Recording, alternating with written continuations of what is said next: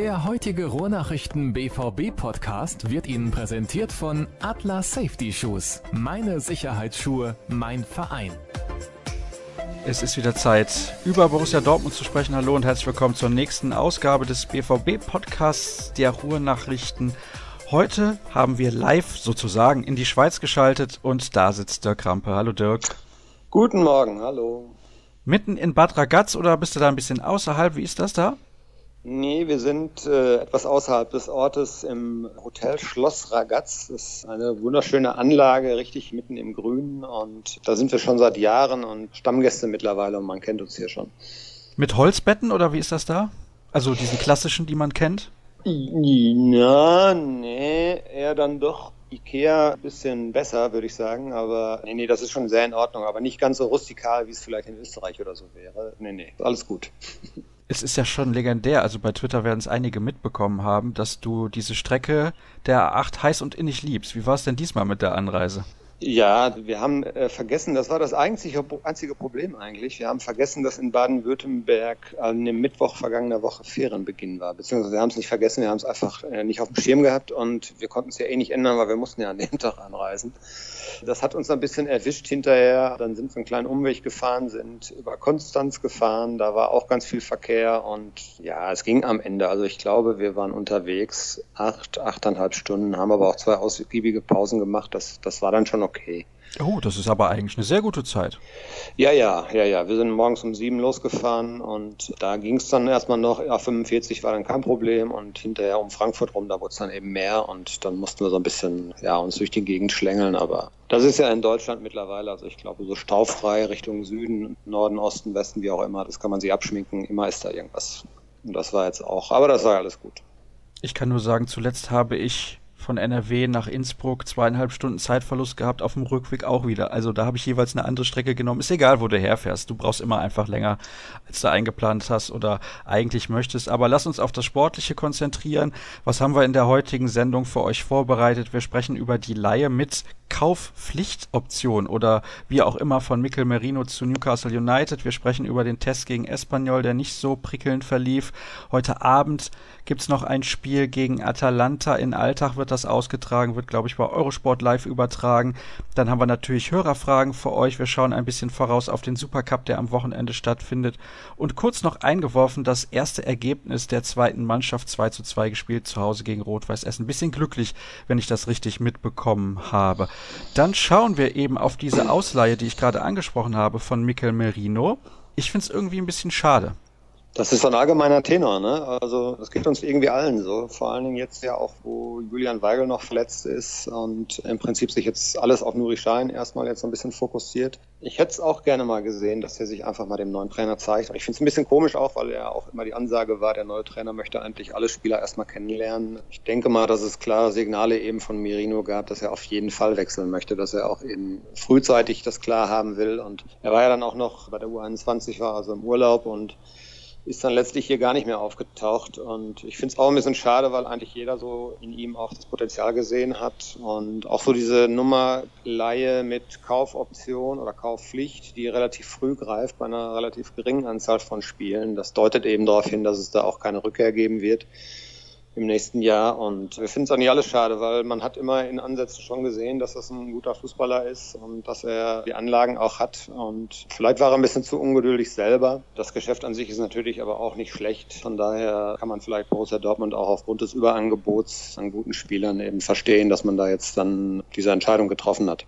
er kam ja auch nicht immer auf der Position zum Einsatz, wo er am liebsten spielt. Und mit Julian Weigel und Nuri Sahin sind da zwei Akteure vor ihm, erstmal mit mehr Qualität und mehr Erfahrung. Das ist etwas, was er nicht so leicht aufholen kann.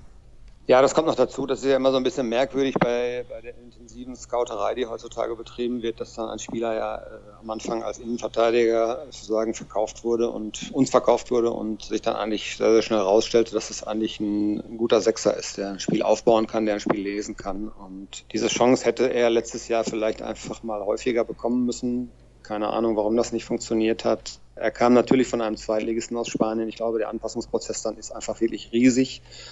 Das hat man am Anfang auch gemerkt, er war sehr, sehr weit weg, aber er hat sich eigentlich auch sehr, sehr schnell dann doch herangespielt an solche Einsätze, Kurzeinsätze zumindest. Und das hätten wir eigentlich alle, die ihn auch im Training dann öfter gesehen haben, hätten wir dann eigentlich auch gerne mal öfter gesehen. Und ja gut, ist jetzt nicht so gekommen. Vielleicht war einfach dann der Schritt zu groß. Vielleicht hätte es ihm besser getan, wenn er eine andere Station genommen hätte, wo er vielleicht mehr Aussicht auf Spielzeit gehabt hätte. Aber so ist das, wenn dann so ein großer Verein auch anfragt, dann ist man natürlich geehrt und man sieht eine Chance. Und ja, er hat es leider jetzt erstmal hier nicht gepackt. Muss aber, glaube ich, nicht heißen, dass er nicht eine sehr, sehr gute Karriere vor sich haben kann. Und ja, mal sehen, wie es jetzt da in England ihm ergeht. Würde ich ihm eigentlich wünschen, dass er da auch Fuß fassen kann und schnell Fuß fassen kann. Und ich glaube, das Potenzial ist auf jeden Fall da bei ihm. Er hat jetzt einen Landsmann als Trainer, wenn ich richtig informiert bin. Rafa Benitez ist, glaube ich, der Coach von Newcastle United. Habe auch ein Video gesehen. Er spricht fließend Englisch. Also so richtig Integrationsprobleme sollte er da nicht haben. Hatte er die deiner Meinung nach beim BVB? Denn wie gesagt, er spricht fließend Englisch. Ja, ich glaube nicht mehr als zu erwarten gewesen wäre. Er hat ja dann in Marc Bartra auch zumindest noch jemanden gehabt, der auch ein Spanier war und ich glaube Englisch war jetzt eine Sprache, da konnte man sich glaube ich ganz gut verständigen. Ich glaube, es war einfach eine sportliche Anpassung. Er kommt auch von einem Zweitligisten und das, glaube ich, muss man dann einfach auch mal sich vergegenwärtigen, dass einfach da ein riesiger Sprung ist. Ich glaube nicht, dass es jetzt irgendwie zusätzlich noch Probleme gab, sich in die Mannschaft zu integrieren. Also wenn man da so auch mal ein paar Bilder in den sozialen Netzwerken gesehen haben, die schienen sich doch alle ganz gut zu verstehen auch schon. Und ähm, das war, glaube ich, eine rein sportliche Geschichte, die einfach dann seine Zeit gebraucht hat. Wir bleiben spanisch und blicken zurück auf den Test gegen Espanyol. Lief nicht so gut. Ja, nee, würde ich gar nicht so sagen. Also sagen wir mal so, das erste Halbzeit war schon sehr ordentlich. Zweite Halbzeit, es gab ja dann auch von, vom Trainer eben das klare Ziel, Spieler mal an ihre Belastungsgrenze zu bringen. Das haben bis auf Mario Götze dann alle durchgespielt und das ist jetzt so in dieser Phase der Vorbereitung, wo man ja vielleicht auch in so einem kleinen Loch ist. Das ist schon so eine Willensgeschichte und die sind natürlich noch nicht bei 100 Prozent. Von daher war die zweite Halbzeit deutlich schlechter. Aber ich fand also, dass gerade in der ersten Halbzeit das schon sehr, sehr dominant war. Das hat auch schon sehr, sehr gut funktioniert, nach Ballverlusten sehr stark eben zu pressen, hinterherzugehen und sich den Ball wiederzuholen. Da kamen die Spanier ja kaum mal auf ihre, aus ihrer Hälfte raus, hatten dann allerdings eben, weil dieses hohe Stehen natürlich auch ein bisschen Anfälligkeit beinhaltet sozusagen, dass man einfach aufpassen muss, hatten dann auch ein paar, ein, zwei ganz gute Konterchancen. Aber insgesamt, wenn man so den Maßstab an die erste Halbzeit anlegt, war das schon, glaube ich, ein großer Schritt auch nach vorne. Und dass es in der zweiten Halbzeit schlechter wurde, das konnte man so erwarten, weil einfach jetzt die Phase noch nicht da ist, wo Spieler so im Saft sind, dass sie sozusagen morgen in die Bundesliga starten können. Also das ist dann auch gewollt, dass man eben dann noch auf dem Weg dahin ist und dass das dann schlechter wurde, war also für mich auch nicht überraschend. Wie viele Spieler aus der Startelf, die du zum Bundesliga-Auftakt erwartest oder vielleicht am Samstag gegen die Bayern im Supercup, hast du beim Spiel gegen Espanyol schon auf dem Platz gesehen? Äh, wir haben das ja auch, wir haben das auch schon registriert natürlich, dass das durchaus so, sozusagen die momentane A11 sein könnte. Das wird man sehen. Also ich glaube, dass auch der Supercup jetzt noch Teil der Vorbereitung ist, auch wenn natürlich alle das als Prestigespiel ja auch sehen und natürlich nicht verlieren wollen gegen Bayern München, schon gar nicht im eigenen Stadion. Ja, wenn man das mal durchgeht, ich bin gespannt, was mit dem Dahut passiert. Ob ein Dahut vielleicht jetzt so schnell heranrücken kann, dass er dann eben einen Platz in diesem defensiven Mittelfeld noch für sich erobern kann. Ich bin gespannt, was mit dem Toprak passiert, der nun auch nicht in dieser vermeintlichen A11 stand. Da haben wir den Trainer zugefragt. Er sagt natürlich, dass das Rennen noch relativ offen ist. Ich glaube schon, dass im Moment Sokrates und Badra vielleicht ein bisschen die Nase vorn haben. Also da waren schon acht, neun Spieler, die man auch im ersten Spieltag in Wolfsburg würde ich jetzt mal als Deadline sozusagen setzen. Ich glaube, dass der Pokal gegen einen, ich glaube, Sechsligisten, dass das auch noch natürlich Teil, ein bisschen Teil der Vorbereitung sein wird. Also am ersten Spieltag in Wolfsburg zählt und ich könnte mir vorstellen, dass wir da acht, neun Spieler aus dieser Formation auch sehen werden. Äh, man muss gucken, wie sich Mario Götze weiter schlägt. Momentan ist er auf einem sehr guten Weg. Und ist aber, das geht ja so schnell. Also was, wenn wir jetzt heute darüber reden, A11 oder nicht, und wir haben noch drei Wochen bis zum Saisonstart, da kann ja schon morgen im Training irgendwas passieren und dann ändert sich das auch sofort wieder. Also der Hut äh, bin ich gespannt. Ich bin auf Toprak gespannt, was er mit ihm macht. Ich weiß auch nicht, wie er es links löst, ob er wirklich Sagadu dann vertraut ob es Marcel Schmelzer vielleicht aber sogar schafft bis zum ersten Saisonspiel. Und äh, auch Maximilian Philipp zum Beispiel ist für mich eine positive Erscheinung jetzt dieser Tage hier in der Schweiz. Äh, bin ich auch mal gespannt, zumal andere, andere Schüler jetzt auch noch an, seit zwei Tagen ein bisschen kürzer treten muss. Und da ist noch sehr, sehr viel offen. Aber natürlich hat man von diesen elf Spielern werden wir vielleicht acht, 8 dann auch in der Startelf sehen. Das kann man schon erwarten. Es wurde viel diskutiert über die Balance zwischen Defensive und Offensive, denn das System von Peter Bosch ist eher offensiv orientiert. Vor allem, wenn man halt so viel Gegenpressing spielt, ist das Risiko immer sehr groß, dass man bei einem Fehler irgendwie ausgekontert und überspielt wird. Aber wenn ich mir diese Aufstellung von dem Spiel gegen Espanyol so angucke, muss ich sagen, das ist natürlich auch sehr, sehr viel Qualität, die bei Borussia Dortmund auf dem Platz steht, trotz der ganzen Verletzten, die man momentan vorzuweisen hat, wie in Marco Reus, wie in Marcel Schmelzer und so weiter. Ja, das kennen wir ja aus dem vergangenen Jahr. Da hat sich ja auch in der Kaderstruktur jetzt gar nicht so viel verändert. Es gab diesmal ja jetzt nicht so namhafte Abgänge und nee, von daher ist da jede Menge Qualität und genau das war immer das Ziel, dass man eben auch auf solche Verletzungen reagieren kann. Das ist jetzt natürlich an den BVB auch gleich so dick trifft. Reus ist ja ein Spieler, den man immer gerne auf dem Platz haben möchte, das ist ja klar. Und auch Rafael Guerrero hat ja letztes Jahr schon bewiesen, dass er sehr, sehr weit ist, auch äh, für sein Alter. Und äh, Julian Weigel, ja, unumstrittener Stammspieler. Also die drei werden ja zum Saisonstart definitiv fehlen. Du hast es aber richtig gesagt. Also man hat dann durchaus andere, wenn dann Mario Götze auf einmal wieder da spielt, den man ja ein halbes Jahr auch gar nicht gesehen hat. Ja, so schlecht ist das dann auch nicht. Ne? Und äh, wenn man überlegt, wer jetzt dann auch noch in dieser Elf stehen wird heute Abend in den Alltag, die dann spielen wird, da gibt's dann noch einen Shinji Kagawa und ja, da ist auch noch immer viel Qualität dabei, aber so ist das eben. Ne? Borussia Dortmund ist ja mittlerweile nun auch äh, als Nummer zwei in Deutschland so aufgestellt, dass man eben auch in der Nummer 16, 17, 18 im Kader richtig gute Leute hat und so muss das auch sein, sonst kann man eben auch diesen, diesen Konkurrenzkampf und diese Härte im Training nicht aufrechterhalten. Der Verein ist sich ja dessen bewusst, die sind ja nicht blind. Ja, die Verantwortlichen wissen ganz genau, welchen Kader sie zur Verfügung haben. Ist man ein bisschen offensiver, was die Möglichkeiten angeht, eventuell in der kommenden Saison ein bisschen mehr oben anzugreifen in der Liga? Hm, offiziell nein. Das wäre auch Quatsch. Also man muss jetzt ja aber nicht darüber reden, dass man Bayern München angreifen will. Es gibt ja, Hans-Joachim Watzke hat das äh, ja auch nochmal erzählt, es gibt ja nicht nur, dass Leipzig jetzt ein neuer Konkurrent da ist, wobei man sehen muss, wie die sich jetzt schlagen, wenn sie dann internationale Belastung noch dazu haben. Das sind sie so nicht gewohnt. Aber guck mal nur, wer im vergangenen Jahr deutlich hinter den Erwartungen geblieben ist. Ja, das ist Leverkusen, das ist Gladbach, das ist Schalke. Das sind ja so Vereine. Ich weiß nicht, ob es reicht eben, um ernsthafter Konkurrent für Borussia Dortmund zu sein, aber die werden sicherlich um die internationalen Plätze mitspielen wollen. Ja, Hoffenheim muss man mal abwarten, aber es gibt intern, auch nach hinten hin gibt es ganz viel, ganz viel Konkurrenz und ich glaube schon, dass natürlich mit einem Auge so ein bisschen drauf geschielt wird, okay, wie läuft das jetzt bei den Bayern? Auch wieder ein kleiner Umbruch jetzt. Sie haben Alonso verloren, sie haben Lahm verloren.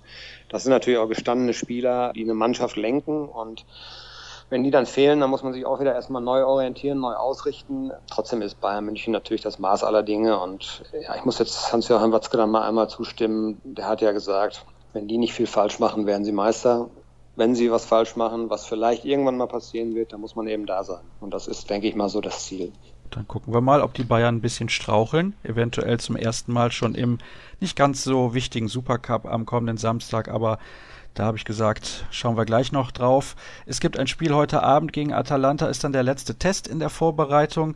Glaubst du, da wird Peter Bosch nochmal irgendwas ganz Verrücktes ausprobieren oder hält er sich dann jetzt strikt an die Sachen, die für ihn wichtig sind, um da die Mannschaft komplett einspielen zu lassen? Nee, er hat das gestern nochmal bekräftigt eigentlich, wie so die Planung war. Am Freitag eben diese eine Elf, die fast durchgespielt hat, heute weitgehend eben die anderen Spieler, die am Freitag nicht so zum Zuge gekommen sind. Also es wird auf jeden Fall dann Maximilian Philipp auch endlich sein BVB-Debüt geben. Ich glaube, dass eben logischerweise dann Schürle und Erik Durm auf keinen Fall natürlich spielen werden. Natürlich Schmelzer und Weigel auch nicht. Er hat gestern nochmal gesagt, dass ein, dass Mario Götze dann doch Spielzeit bekommen soll. Das hat er mit ihm nochmal besprochen. Man will eben einfach gucken, dass diese Belastung dosiert gesteigert wird. Und ihn jetzt heute ganz rauszunehmen, wäre da vielleicht nicht so ganz zielführend. Der wird also heute, denke ich mal, auch eine Halbzeit spielen. Aber ansonsten werden heute eben die spielen, die am Freitag nicht gespielt haben. Und alle anderen machen heute Morgen eine relativ knackige Einheit. Das wird schon gestern so angekündigt. Und das ist so der Plan. Ich glaube nicht, spezielle Experimente habe ich jetzt noch gar nicht von ihm gesehen. Das ist auch nochmal ein interessantes Thema, nachdem ja Thomas Tuchel auch innerhalb eines Spiels sehr oft Systeme gewechselt hat und auch darauf gesetzt hat, eben verschiedene Systeme zu haben, hat sich Peter Bosch so bislang zumindest sehr, sehr eindeutig auf dieses 4-3-3 festgelegt. Ja, sind wir mal gespannt. Aber da wird es heute nicht große Experimente geben. Wer es sehen möchte, um 19.30 Uhr Anpfiff gegen Atalanta in Altach in der Cashpoint Arena, die mal wie hieß? Irgendwie Schlossplatz, Wiesenstadion oder so ähnlich? ich glaube Schnabelholz. Schnabelholz, genau. So, ja. heißt, ja, so heißt die Straße wohl und stimmt, so hieß es. Genau. Ja. Direkt an der Autobahn gelegen. Also wer noch mal kurz vorbeischauen möchte, ungefähr sieben bis acht Stunden Fahrzeit einplanen und das ein oder andere Ticket sollte es vielleicht noch geben. Ja, was haben wir denn noch hier auf der Liste stehen? Ah, kommen wir doch mal zu den Hörerfragen. Die erste, natürlich wie immer seriös, wie nur irgendwie möglich von Timo Lammert. Welche McDonalds-Filiale kann er auf dem Weg empfehlen? Da kann ich übrigens eine empfehlen und zwar in Rankweil. Wenn man durch den Fender-Tunnel durchgefahren ist, sofern man sich für diese Route entscheidet, der nämlich, jetzt muss ich nochmal gerade überlegen, Lindau mit Bregenz verbindet. Dann kann man in Rankweil rausfahren. Ist übrigens ganz in der Nähe von Alltag. Also Dirk, wenn du gleich heute Abend noch irgendwie lecker essen gehen möchtest, dann wäre das eine Alternative. Was ist dein Favorit auf dieser Route? Gute Frage, keine Ahnung. Ich müsste mich schon anstrengen, um den Weg überhaupt zu finden, obwohl ich da schon ein paar Mal war. Ist ja mittlerweile bekannt, dass Orientierungssinn mich dann doch auch sehr oft in die Irre leitet. Aber das Thema Essen ist ja durchaus wichtig, denn heute ist hier zumindest in der Schweiz ja Nationalfeiertag. Das heißt, alle Geschäfte haben geschlossen. Und wir haben also gerade schon sehr ausgiebig frühstücken müssen, sozusagen, um uns zumindest so halbwegs über den Tag zu retten. Also wir werden ein bisschen zeitiger losfahren und dann hoffen, dass auch die kulinarischen Möglichkeiten rund ums Stadion uns da vielleicht so ein bisschen auf die Sprünge helfen. Ja, und was wir dann auf dem Rückweg machen, um das Spiel nochmal vernünftig aufzuarbeiten, das ist ja schon mittlerweile auch Tradition. Da lassen wir uns dann leiten von leuchtenden Tafeln an der Autobahn. Mal gucken, irgendwas werden wir dann bestimmt finden. Ja, ich habe da gleich noch einen Geheimtipp für dich. Ich kenne mich in der Gegend ein bisschen aus und kann nur sagen, auch im Stadion, da gibt's ja immer diese Käsekreiner in Österreich. Mhm. Auch sehr, sehr lecker. Mhm. Kann man auf jeden Fall mal ein, zwei von nehmen. Dann kommen wir zu den richtigen Fragen. Und zwar würde Michael gerne wissen, sind es bei Emre Moore rein sportliche Gründe, die für eine Trennung sprechen oder auch außersportliche? Ja, die Frage habe ich gesehen. Ich glaube, es ist, es ist so ein bisschen, ja, was heißt, es ist so ein bisschen eine Kombination. Also, es hat noch keinen, vielleicht, ich sag's mal vorsichtig, nicht ganz so intelligenten Fußballer daran gehindert, noch trotzdem eine große Karriere zu haben. Also wenn Emre Moore durchstarten würde, wie es Dembele getan hat, äh, würden wir über eine Ausleihe oder einen Verkauf sicherlich nicht reden. Was bei ihm, glaube ich, das Problem war eben, dass er vielleicht, dass es bei ihm nicht so Klick gemacht hat, wie es bei Dembele Klick gemacht hat. Also Dembele kam ja auch als Rohdiamant sehr ungeschliffen. Ich kann mich erinnern, am Anfang, äh, wir haben natürlich sehr gestaunt über seine offensiven Qualitäten, aber er hatte natürlich defensiv, ja, doch auch einige Defizite und hat dabei in Rekordzeit auch dazugelernt. Und deshalb sieht man ihn jetzt häufig auf dem Platz und ein Emre Moore, der sicherlich auch ein guter Dribbler ist, aber der eben auch defensiv völlig ungeschult zu sein scheint, der hat sich deutlich schwerer getan. Und ich weiß nicht, ob er dann auch noch ein kleiner Trotzkopf ist, ein kleiner Rebell ist, der einfach auch der, der Meinung ist, er müsste viel, viel öfter spielen. Ich glaube, es, es liegt natürlich überwiegend in der sportlichen Bewertung. Er ist einfach, glaube ich, taktisch noch deutlich hinter allen anderen. Er hat noch nicht so die Reife, er hat noch nicht das, die gute Balance, was die Entscheidungen angeht. Wann dribbel ich, wann lasse ich es bleiben, wann spiele ich sichere Bälle, wann tue ich mir und der Mannschaft einen Gefallen, indem ich einfach nicht so viel riskiere. Bei ihm ist also sehr, sehr viel Kopf durch die Wand. Das ist für mich ausschlaggebend. Also der muss spielen, denke ich mal, und der muss einfach taktisch dazu lernen und die Chance wird ihm hier nicht so oft gegeben werden und deshalb macht, glaube ich, so eine Ausleihe Sinn. Ich glaube, sie wird auch passieren. Wir haben jetzt noch einen Monat. Es gab jetzt neue Gerüchte über AC Florenz. Keine Ahnung, das, das weiß ich nicht. Aber es müsste eigentlich natürlich auch mit dem Teufel zugeben, wenn so ein begabter Fußballer nicht einen Verein finden würde, der ihm diese Minuten auch ein bisschen wahrscheinlicher garantieren kann, als dies eben bei Borussia Dortmund der Fall ist. Dann warten wir einfach mal ab, welche Möglichkeiten es da gibt und was da am Ende des Tages bei rauskommt bei Emre Moore, denn du hast es gerade angedeutet, sein Dribbling ist natürlich auch schon vom Allerfeinsten. Er muss halt nur irgendwann mal lernen, dass er da ja, nicht immer übers Ziel hinausschießt, sagen wir es mal so. Michael hat noch eine Frage bezüglich des Bosch-Systems. Sind die Außenverteidiger potenzielle Schwachpunkte? Warum gibt es trotzdem keine Alternative zu Lukas Piszczek? Ja, eigentlich ist ja Felix Passlack die Alternative, aber es scheinen nicht alle so komplett von ihm überzeugt zu sein. Passlack wäre eine, Durm wäre noch eine zweite.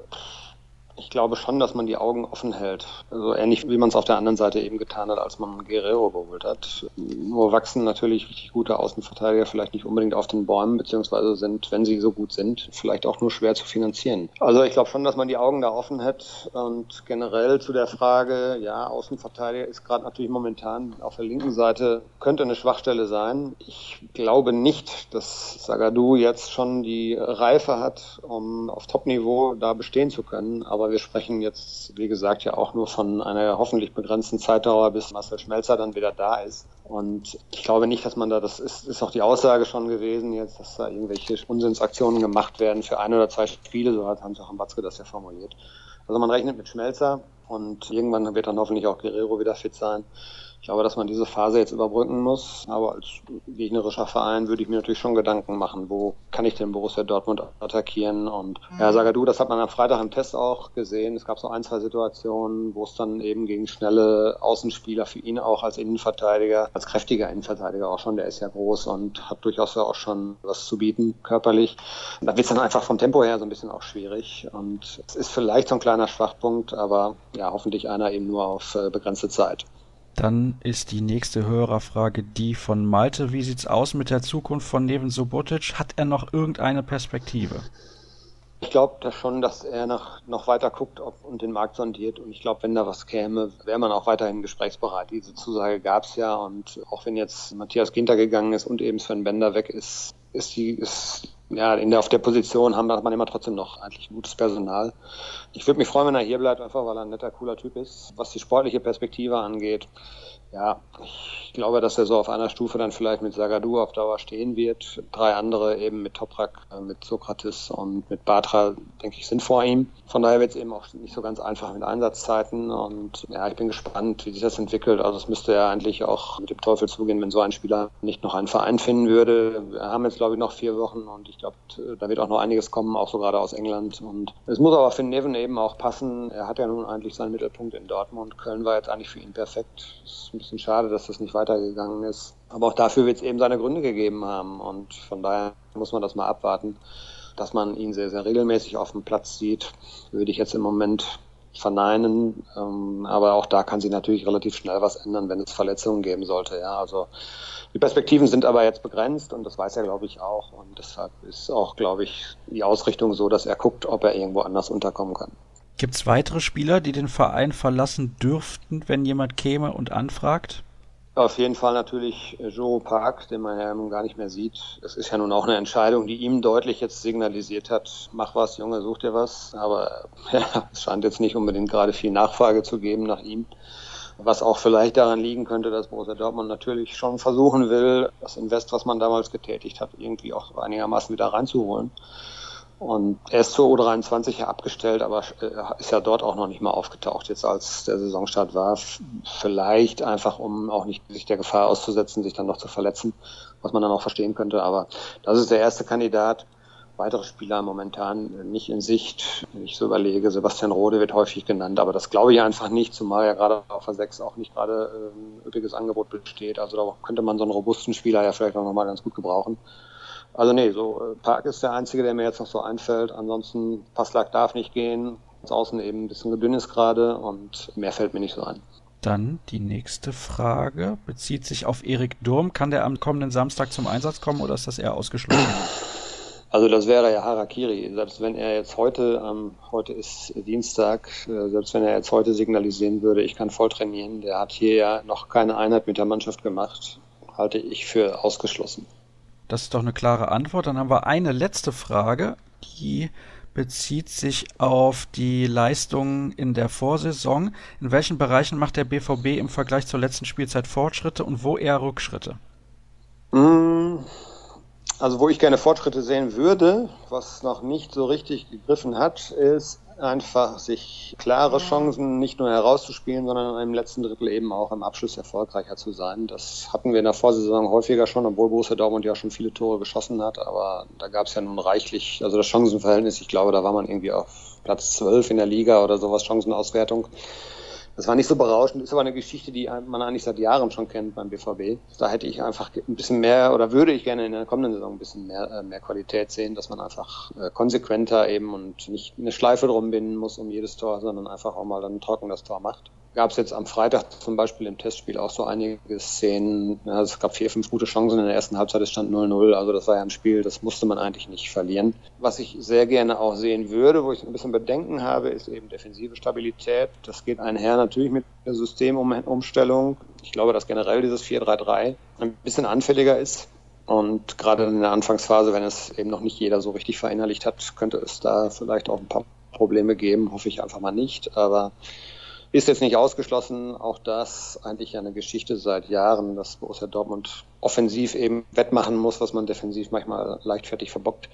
Wäre schön, wenn da auch ein bisschen, äh, in der Rückrunde kam es ja so ein bisschen, dass man einfach stabiler stand und ich hoffe, dass das einfach sich fortsetzt. Dann können wir jetzt endgültig auf den Supercup vorausschauen. Du hast eben schon ein bisschen angedeutet, dass die Wertigkeit dieses Spiels nicht ganz so hoch ist. Trotzdem ist das aber ein Spiel, was man gerne gewinnen möchte, vor allem vor heimischem Publikum. Und ich nehme an, auch das Stadion wird wieder ausverkauft sein. Ja, das ist so ein Twitter-Ding. Ne? Also man steckt eigentlich mitten in der Vorbereitung nach dem zweiten Trainingslager. Äh, man hat jetzt eine Asienreise auch in den Knochen hoffentlich jetzt langsam verarbeitet, aber es ist jetzt gerade so, das habe ich ja eben schon angedeutet, so die Phase, wo eigentlich die Mannschaft in so einem Loch sein müsste. Wo man dann in der letzten Woche, bevor es dann ernst wird, das Tempo ein bisschen rausnimmt, vielleicht ein bisschen auf Spritzigkeit geht, aber nicht mehr so sehr intensiv trainiert. Und dann kommt so ein Spiel und dieses Spiel ist eigentlich ein reines Vorbereitungsspiel. Das haben hier auch so durch die Blume alle gesagt, aber eben natürlich auf der anderen Seite. Dann heißt der Gegner Bayern München und damit hat sich das alles schon wieder. Denn das ist ein Prestigespiel und ja, es gibt ein DPA-Interview mit Hans-Joachim Watzke, was heute auf den Markt kommt. Da sagt er auch ganz klar, wenn man das jetzt gesehen hat, Real hat gegen Barcelona gespielt, irgendwo am anderen Ende der Welt und ähm, da kommen dann auch irgendwie 70, 80.000 Zuschauer und das ist dann eben dann natürlich kein normales Vorbereitungsspiel. Und das Gleiche gilt für in Deutschland eben für dieses Spiel Bayern München gegen Borussia Dortmund. Und wir haben das ja jetzt seit ein paar Jahren schon, dass es immer wieder dieses Duell im Supercup dann auch gibt. Und das ist natürlich eine Prestigegeschichte. Da will keiner verlieren, auch wenn dieses Ergebnis am Ende nichts darüber aussagen wird, wie für beide Mannschaften die Saison verläuft. Das hatten wir ja auch. Dortmund hat den Supercup ja auch gewonnen ein paar Mal und hm, trotzdem sind die Bayern eigentlich der normale und natürliche Favorit und der logische Favorit in der Saison. Aber es ist eben ein Spiel, was, wo alle hingucken. Es wird in viele Länder auch übertragen. Stadion wird voll sein. Man spielt zu Hause. Da will keiner verlieren. Erwartest du irgendwas Spezielles? Also ich denke, Dortmund wird schon einigermaßen mit der besten Elf auflaufen. Ja, da gehe ich auch von aus. Das ist ja auch so ein bisschen dann die Steuerung, wenn man jetzt sieht, dass dann heute eben die vermeintlich andere Elf spielt, dann rechne ich schon damit, dass eben am Samstag dann auch weitgehend die Mannschaft spielen wird, die zum Beispiel am Freitag gespielt hat. Äh, ich freue mich sehr, das, bin auch sehr gespannt auf den Empfang. Ich glaube, der wird überwältigend gut ausfallen für Mario Götze, der nun sehr, sehr lange raus war und dann gleich gegen den Verein, wo er eben in drei Jahren nicht unbedingt so glücklich geworden ist. Also ist auch für ihn dann ein ganz spezieller Moment, endlich wieder auf dem, auf dem Platz zu stehen und dann im, im Signal Iduna Park und dann noch gegen die Bayern. Ähm, nee, nee, ich gehe davon aus, dass Bosch da alles reinwerfen wird, was er hat. Und im Laufe der, des Spiels werden dann sicherlich einige Wechsel kommen und er wird schon ein bisschen gucken, dass er es steuert. Aber wie gesagt, das ist ein Prestigespiel und ich glaube, das wollen beide Seiten nicht verlieren. Und da die Bayern ja bislang auch nicht so eine ganz berauschende Vorstellung in der Vorbereitung äh, abgegeben haben, und auch das äh, wird da reinfließen und das wird dafür sorgen, dass eben auch sie dieses Spiel sehr, sehr ernst nehmen. Und ähm, von daher rechne ich mit einem äh, hochinteressanten Spiel. Wie viele Fremdsprachen sprichst du? Englisch, relativ gut auch über andere Leute. Und ansonsten hört es dann schon fast auf. Nein, also eigentlich Englisch. Warum?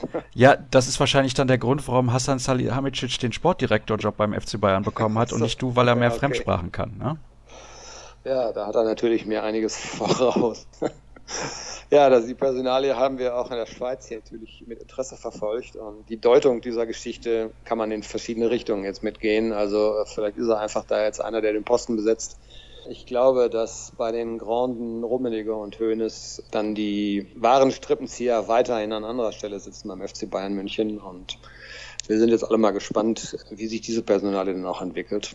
Aber gut, das ist Entscheidung des FC Bayern München und die werden sich da was beigedacht haben. Ja, ja, man weiß es nicht.